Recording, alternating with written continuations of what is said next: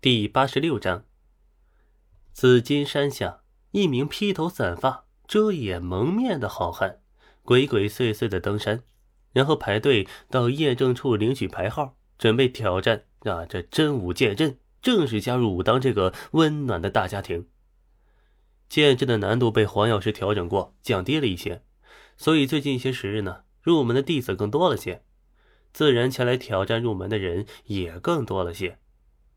即便是到了日落时分，也有不少人在排队领取牌号。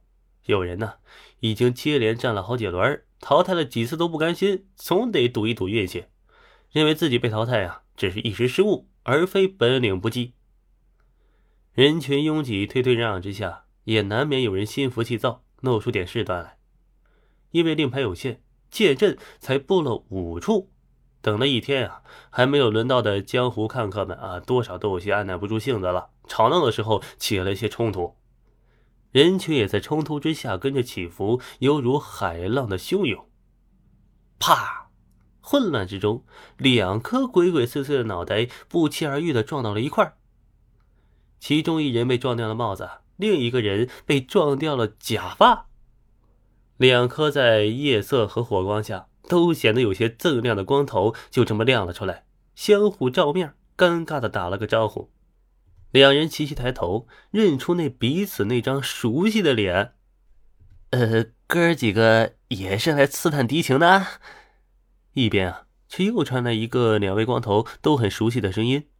一个矮个子摘掉脸上的胡子，露出那张娃娃脸。哎呀，是啊，是啊。我们也是来刺探敌情的。两个光头小声说道，生怕被一旁抄录名单的武当弟子听见。你们听说了吗？全真教有意向武当动武，咱们的机会来了。只要全真和武当斗起来，被囚禁的会长就可以救出来了。娃娃脸一脸激动道：“啊，全真教，他们怎么敢吃了雄心豹胆呀？甄志炳还剑仙，他脸大呀。”他能是张，他能是张三丰的对手啊！两个光头立刻气愤填膺，娃娃脸啊，看着态度格外一致的两人，用着手指迟疑的指向两人：“你你们不会是，不会是想打入敌人内部，然后趁这个机会鼓吹甄志炳不如张三丰，挑唆两边大规模火并吧？我去，好主意啊！你们的想法，我会向上面汇报的啊！天明副会长知道了。”一定会奖励你们的，利用大家对张三丰的崇拜，刻意制造冲突和矛盾，真有你们的嘿！娃娃脸兴奋说道。两个光头对视一眼，松了一口气儿，却又突然提了一口气儿。呃，这个就不必了吧？哎，这咱们私下里行动啊，不涉及整个光头会啊。万一搞砸了，那是俺们俩的事儿，嗯，连累不到整个组织的。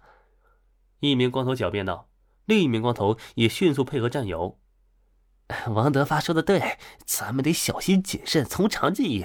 这事儿还是别声张了。嘿嘿。娃娃脸深感感动，狠狠点头。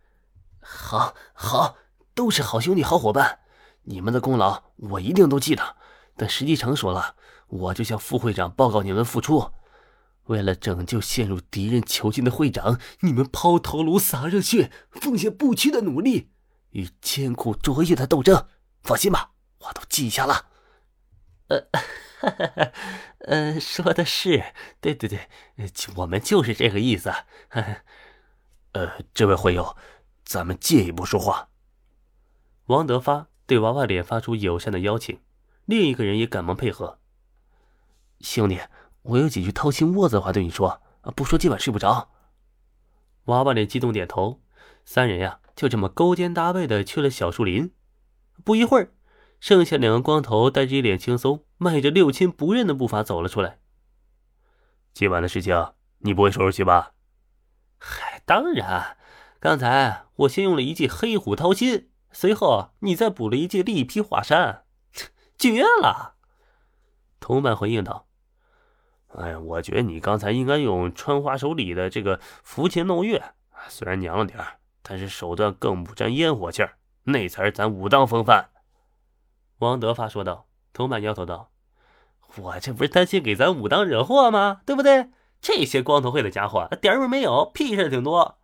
全真教想要对付咱武当派，这个时候光头会来插一脚，咱们武当便是不怕，也不好招惹多的是非呀，对不对？嘿，师兄言之有理呀！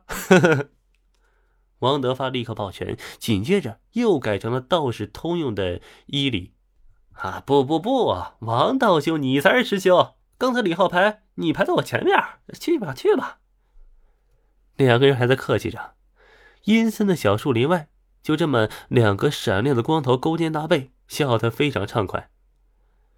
被武当道士们囚禁在临时搭建石牢中的周伯通，下意识的抽搐了一下重度烧伤的身体啊，睡梦中突然痛苦的流下了一滴眼泪呀。